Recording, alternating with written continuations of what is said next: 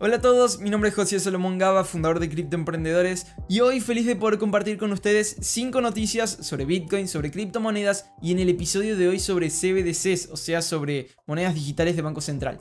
El episodio de hoy realmente está muy bueno, no queda muy lindo que yo lo diga así, pero está muy increíble con todas las noticias que vamos a estar viendo. Vamos a hablar sobre BlackRock, la empresa más grande del mundo en gestión de activos que comienza a incursionar con criptomonedas. Vamos a hablar sobre Mastercard que tiene una tarjeta CBDC y sobre la primera empresa pública de Dubai que ahora acepta pagos en criptomonedas. Bien, el episodio de hoy realmente es de esos que te van a dejar con los ojos más abiertos al final de verlo. Entonces, te animo a que te quedes hasta el final. Muy bien, comencemos con esta noticia que es súper importante. BlackRock ha comenzado a incursionar en criptomonedas, dice el CEO, que es el director de finanzas de la empresa.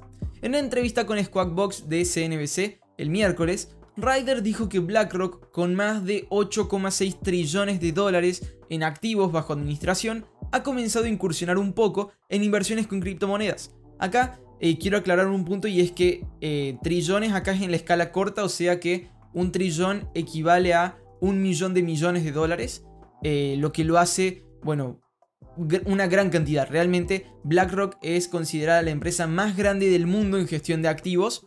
Y bueno, que diga que comienza a incursionar con criptomonedas es realmente algo eh, muy importante porque hace como cuatro años, si no me equivoco, había denigrado las criptomonedas. Habría, había dicho que eh, solo ponga allí todo lo que esté dispuesto o que ya quiera perder o una cosa así, hablando re mal sobre invertir en criptomonedas. El director de inversiones describió la volatilidad de las criptomonedas como Bitcoin como extraordinaria, en un mal sentido, no, no como algo súper bueno, pero reconoció que muchos inversores buscaban lugares que se aprecien bajo el supuesto de que la inflación aumenta a medida que se acumulan las deudas. Mantener una parte de lo que tienes en efectivo en cosas como criptomonedas parece tener algún sentido para mí pero no apoyaría una determinada asignación o tenencia objetivo, dijo Ryder. Mi sensación es que la tecnología ha evolucionado y las regulaciones han evolucionado hasta el punto en que varias personas consideran que debería ser parte de la cartera. Ryder no especificó qué porcentaje de los activos de BlackRock bajo administración puede estar en criptomonedas, pero sus comentarios se producen después de que el administrador de activos multimillonario mencione a Bitcoin en dos presentaciones de prospectos ante la SEC, ante la Comisión de Bolsa y Valores de los Estados Unidos las presentaciones sugieren la posibilidad de que BlackRock utilice derivados de Bitcoin y otros activos como parte de su esquema de inversión. Los ejecutivos de la firma de gestión de activos han hablado positivamente sobre las criptomonedas en los últimos meses. Ryder dijo anteriormente que Bitcoin tiene el potencial de tomar el lugar del oro en gran medida, mientras que en diciembre de 2020 el director ejecutivo Larry Fink dijo que Bitcoin llamó su atención y posiblemente podría evolucionar hacia un mercado global. Acá, ya que hablamos del oro, eh, quiero compartirte un dato. Bitcoin hoy está a 52 mil dólares, mientras que Ethereum está a 1900. Eh, Ethereum ya está en su récord también de 1900 y está a poquito ya de valer 2000 dólares. Pero, pero bueno, Bitcoin ahora está como a, a una diferencia de 5 mil dólares de un kilo de oro. Cuando eso pase, obviamente va a ser muy interesante ver cuál es la reacción de los inversores porque realmente se lo llama el oro digital y cuando valga más que el oro mismo, bueno, eso va a ser va a ser realmente creo que un punto clave porque muchas personas ahí se lo van a plantear si realmente es una inversión tan mala como habían dicho o no. Y bueno, eh, ya, veremos en los próximos días, seguro será una noticia que tendremos acá en el podcast. Bien, vamos a esta noticia que es actualizada y no por un error nuestro, sino porque la empresa eh, tomó un cambio sobre algo que habíamos hablado y bueno, me pareció muy interesante compartirlo. MicroStrategy aumenta la última oferta de deuda por Bitcoin a 900 millones de dólares. Tras un anuncio el martes de que MicroStrategy estaría planeando comprar 600 millones en Bitcoin a través de una venta de notas convertibles, la firma de inteligencia empresarial aumentó la apuesta en otros 300 millones, MicroStrategy dijo el miércoles que venderá 900 millones de dólares en notas senior convertibles, con vencimiento en 2027, en una oferta privada a compradores institucionales calificados. Según las estimaciones de la empresa, el producto de la venta será de aproximadamente 879 millones de dólares. Sin embargo, agregó que podría llegar a los mil millones de dólares si los compradores iniciales ejercen en su totalidad su opción de comprar notas adicionales. Bien, la firma de inteligencia empresarial dijo que esperaba cerrar la oferta el viernes, momento en el que adquiriría Bitcoin adicional. Con el precio de Bitcoin alcanzando un máximo histórico de más de 51 mil dólares el miércoles, MicroStrategy pronto podría tener 19 mil Bitcoins adicionales en sus arcas. Si la compra se realiza de acuerdo con el plan, la firma de inteligencia empresarial mantendrá más de 3 billones y medio del activo criptográfico en sus reservas, 3 billones y medio de dólares en, Bitcoin o aproximadamente 90 mil monedas, eh, lo que significaría que la empresa controlaría el 0,48% del suministro circulante de Bitcoin. Si lo pudiésemos traducir a español básico o a español de Argentina, sería MicroStrategy se está por volver una tremenda ballena de Bitcoin con 90.000 bitcoins. Eso es impresionante. Si no me equivoco, eh, la empresa Wobi tiene o tenía, o esos eran los registros, eh, aproximadamente 200.000 bitcoins. Y que MicroStrategy en un solo año haya hecho esto de, casi 90.000 bitcoins, bueno, es, es realmente algo muy interesante para, para tener y tal vez una, una historia que será prolongada en los próximos años, porque pensar que Michael Saylor, el CEO de MicroStrategy, el que está ahí en la foto, eh, él había hablado muy mal de Bitcoin hacía años.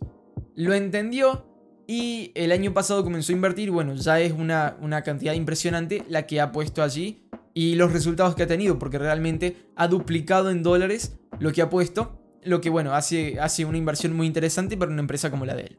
Bien, vamos a hablar sobre esta tercera noticia que es muy buena, muy importante, y es que Mastercard lanza tarjeta prepaga para la primera CBDC del mundo en Bahamas. Algunas personas pensaban que la primera CBDC iba, iba a ser de China, de Japón, que bueno, ya está lanzando el yen digital. Otras pensaron que iba a ser el euro digital de, Europa o, o una CBDC en Francia o China o algo así. Bueno, la primera CBDC del mundo ya existe. Se llama Sand Dollar o como el dólar de arena y es de Bahamas. Eh, las personas ahora en Bahamas tendrán la posibilidad de cargar la moneda digital del Banco Central del país en una Mastercard prepaga para permitir su uso en cualquier parte del mundo. Eh, esto fue lo que anunció el gigante de pagos. El Sand Dollar de las Bahamas el primer CBDC del mundo ahora se puede convertir en dólares tradicionales de las Bahamas utilizando una Mastercard prepaga, lo que permite a los usuarios pagar por bienes y servicios en cualquier lugar del mundo que acepte Mastercard. Desde su implementación en octubre de 2020, se ha accedido a Sand Dollar exclusivamente a través de una aplicación digital en comercios selectos. El desarrollo de Mastercard también abrirá el Sand Dollar a más usuarios, ya que anteriormente solo estaba disponible, disponible para personas y empresas domiciliadas en las Bahamas, la CBDC tiene como objetivo estimular la inclusión financiera abordando el gasto y la dificultad de mover efectivo entre las 700 pequeñas islas de las Bahamas. Acá hay un dato muy interesante y es lo siguiente. Mastercard está ayudando a que el dinero en sí pueda evolucionar, ¿verdad? Eh, y durante todo este tiempo, durante, digamos, eh, todos estos años que la humanidad existe, el dinero ha evolucionado. Antes eran piedras, o antes eran frutas y alimentos. Luego pasaron a ser cosas más sofisticadas como el oro. Luego pasaron a ser cosas como billetes y hoy ya estamos entrando en la época de las monedas digitales y las criptomonedas, principalmente influenciadas por Bitcoin. Ahora, el dinero tiene básicamente dos características, o dos, objetivos eh, por el cual es dinero. Primero, ser una reserva de valor y segundo, ser un medio de intercambio para la compra de bienes y servicios.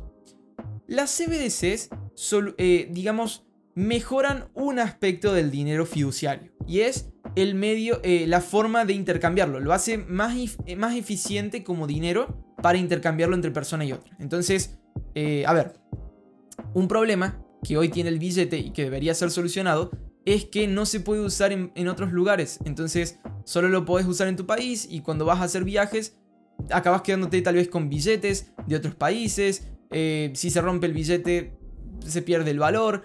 Y son varios problemas que el papel en sí tiene eh, para, cumplir la función de ser dinero. Las monedas digitales solucionan un montón de cosas y hacen mucho más eficiente el uso del dinero eh, en, en países y digamos en el mundo, por decir. Ahora, si lo comparamos con Bitcoin, bueno, en mi opinión Bitcoin sigue siendo una mejor opción que dejar el dinero en, una moneda digital o en un CBDC, porque los CBDCs siguen siendo monedas fiduciarias y siguen siendo monedas en su gran mayoría, por no decir todas, que tienen una inflación. Entonces, eh, a diferencia de Bitcoin, que, tiene un supply máximo, se siguen generando billetes y se siguen generando ediciones de esas monedas que lo único que hacen es bajar el valor de cada eh, peso individual. Y bueno, en eso Bitcoin se destaca, en eso Bitcoin es una mejor reserva de valor, por eso sigue siendo tal vez una mejor opción que, que el dinero fiat. Bien, bueno, era solo un pensamiento. Quiero que vayamos a la cuarta noticia que tiene que ver con esta. El banco central más antiguo del mundo amplía la prueba de moneda digital hasta 2022. El Banco Central de Suecia, el Riksbank, anunció recientemente que ha extendido un programa piloto en curso destinado a crear una versión digital de la corona sueca hasta 2022. En combinación con la empresa de servicios profesionales Accenture, se creó el programa piloto e-corona para abordar lo que el Riksbank ve como la marginación del efectivo. El Riksbank ve problemas potenciales con la marginación del efectivo y por lo tanto ha iniciado un proyecto piloto para desarrollar una propuesta de solución técnica para una moneda digital del Banco Central, una e-corona, que puede funcionar como complemento del efectivo. Las monedas digitales del Banco Central, o CBDC, son monedas digitales emitidas y supervisadas únicamente por el Banco Central de un país determinado, a diferencia de las monedas en cadenas de bloques públicas, descentralizadas y de código abierto, las CBDC no pretenden ser alternativas al sistema fiduciario actual. Bien, más bien se están ideando como una posible salvaguardia contra la propagación de las monedas digitales, actuando como una mera versión digital de los fondos nacionales existentes. Bien, bueno, eso es eh, lo que estábamos hablando recién. Eh, comparándolo con Bitcoin, sigue siendo lo mismo que, el billete y que el dólar y que la moneda que está en tu país. Ahora lo único que cambia es que está en tu celular o en una tarjeta en vez de en tu bolsillo, eh, como, como un papel. Bien, es básicamente eso. Vamos a esta cuarta noticia que realmente está muy increíble porque Dubai Free Zone se convierte en la primera entidad gubernamental de los Emiratos Árabes Unidos en aceptar Bitcoin. Según un informe de Arab News el martes, los clientes de la firma de licencias Kiklab, propiedad del gobierno de Dubai, ahora pueden pagar las tarifas de Visa y las licencias comerciales a través de criptomonedas. Al comentar sobre la medida, el CEO de Kiklab, Tasawar Ulak, dijo que la decisión estaba en línea con el creciente atractivo de los pagos criptográficos en el ámbito de la tecnología financiera y agregó, realmente era solo una cuestión de tiempo antes de que reconociéramos Bitcoin, Ethereum y Tether. Las criptomonedas son el método de pago del futuro. Según ULAC, si bien KeyClub es la primera entidad gubernamental en los Emiratos Árabes Unidos en aceptar pagos criptográficos, otros equipos pronto seguirán su ejemplo. Según el CEO de KeyClub, la tecnología de cripto y blockchain está experimentando una adopción significativa no solo en los Emiratos Árabes Unidos, sino en todo el Medio Oriente. La adopción de blockchain en los Emiratos Árabes Unidos incluso se ha extendido al sector agrícola y la nueva tecnología se utiliza para crear una plataforma de gestión de la cadena de suministro para obtener productos directamente de los agricultores en India.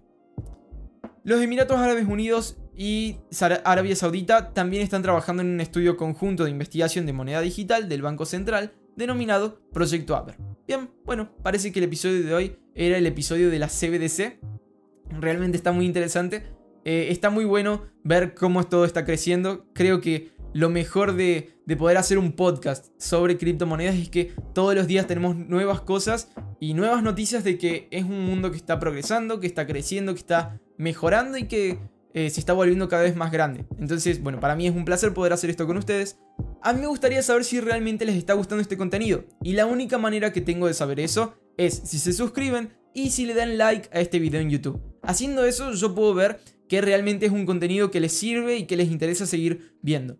Si no, si es algo que realmente no les gusta, bueno, por favor déjenme un comentario y allí díganme, Josías, me gustaría ver tal cosa. O en alguna plataforma en la que tengas esa opción. Si estás en podcast, te animo a que le des al botón de seguir y a las 5 estrellas si estás en iTunes. Y esto es todo por hoy, espero que les haya gustado este episodio. Seguimos disponibles para mañana, que tendremos un episodio con 5 noticias también súper interesantes. Les mando un saludo especial, que tengan un gran jueves. Chau chau.